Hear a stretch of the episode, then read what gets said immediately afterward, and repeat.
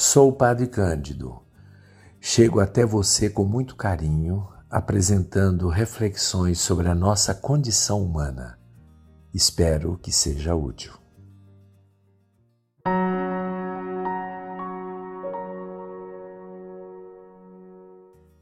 Gente, hoje eu quero lembrar algumas coisas que são interessantes.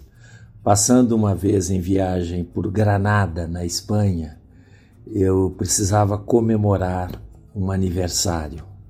Aí, junto com eu, com um amigo meu, a gente acabou encontrando um restaurante bem em lugar mais afastado, assim, num bairro não central da cidade. Não é grande, Granada não é uma grande cidade, mas uma cidade maravilhosa, muito bonita. E a gente acabou encontrando um, um restaurante, é, assim, por acaso.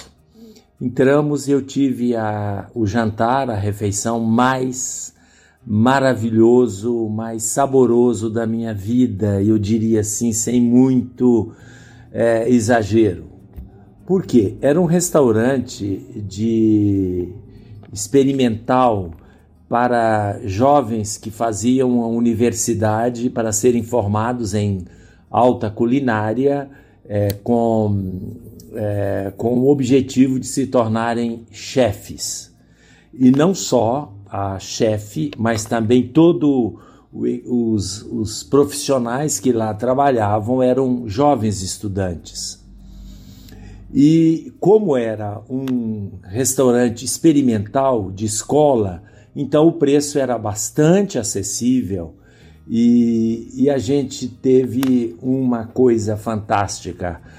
o menu degustação havia vários pratos e eles explicavam cada prato, como era feito, uma coisa fantástica, regado a uma bebida muito boa. E aquilo foi, foi realmente memorável. No final, eu pedi ao garçom que eu gostaria de cumprimentar o chefe e na verdade era a chefe. Era uma moça, era uma estudante.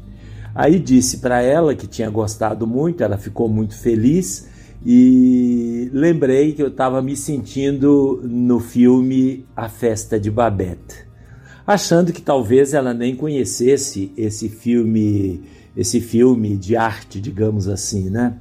E ela conhecia, naturalmente devia conhecer. Eu e podia, eu não podia esquecer disso, porque é um filme sobre culinária.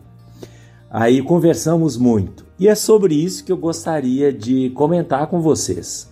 A, a Festa de Babette é um filme maravilhoso que, além de ter a culinária como a base é, deste filme, é uma lição imensa de generosidade e de valorização daquilo que é, é uma refeição profundamente como um ato humano. A festa de Babette se dá, Babette é uma moça que abandona Paris, seu país, a pedido de uma comunidadezinha lá na, no norte da Europa é, de formação luterana, ou seja, havia um pregador lá que moldou aquela pequena aldeia no seu modo assim bem rigoroso é, de não valorizar os prazeres mundanos. E a Babette era uma francesa e trabalhava num restaurante muito chique em Paris. Mas precisaram dela lá nessa aldeia e ela foi lá para servir, porque lá eles ofereciam para ela casa, comida, roupa lavada e um bom salário. Babette foi para lá. Ela chegou e a, a, aplicou os seus é, conhecimentos de cozinheira de um restaurante francês e não encontrou receptividade nos líderes locais, nos líderes que eram líderes religiosos, de uma formação muito puritana. Então, eh, duas coisas chamam a atenção. Havia os doentes que deveriam ser servidos pela comunidade e pela cozinheira. Então ela fez uma comida que antes era proibida ter sabor, era simplesmente uma alimentação para deixar as pessoas viverem, mas ela não tinha sabor. E a Babette, não sabendo disso, fez é, uma sopa muito saborosa. Em primeiro lugar, só isso, o rosto dos doentes e dos velhinhos, a primeira colherada, quando eles tomavam é, desta sopa que a Babette levava na casa de cada um, era ali umas dez casas. E aí o rosto de prazer, de alegria, de encantamento.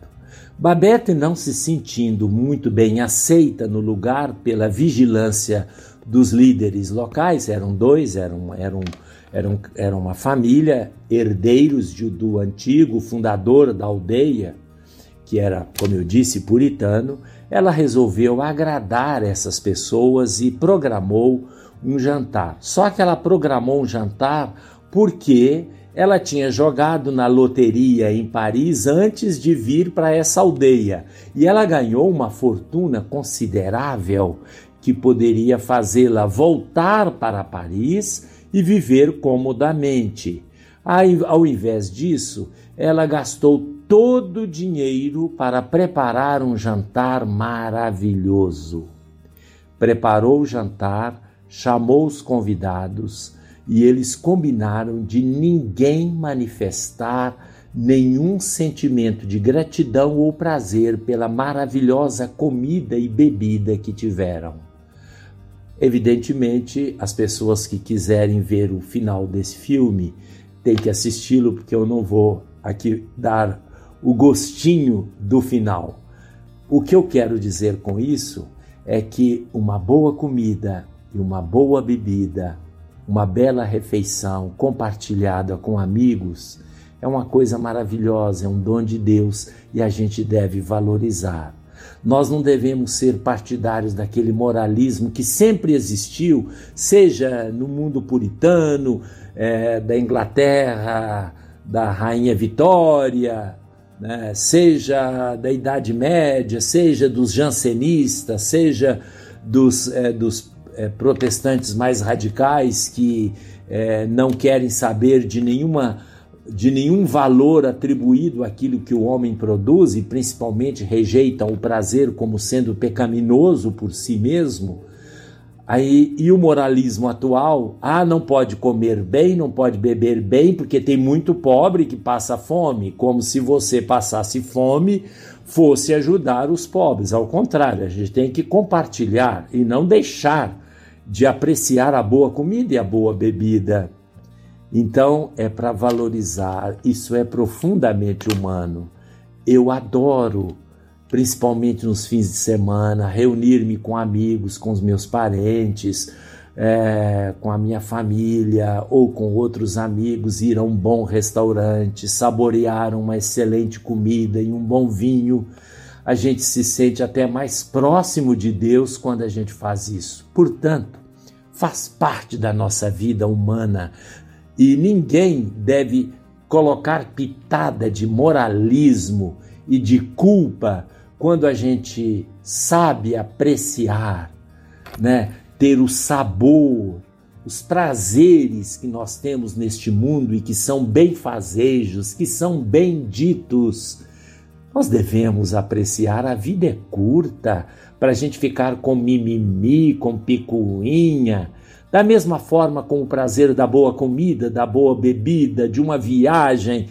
Gente, se nós podemos fazer isso, não estamos prejudicando a ninguém, e se além disso nós somos solidários, se nós repartimos o que nós temos com outras pessoas mais necessitadas e ainda podemos fazer isso, por que não? Por que não? A vida é curta, mas a vida é bela. Enquanto nós a temos, enquanto Deus nos permitiu viver, vivamos bem na fraternidade, na partilha, com amigo, com a família, usufruindo daqueles prazeres maravilhosos que nos foram concedidos pela nossa natureza, por Deus. Vamos viver bem e isto basta.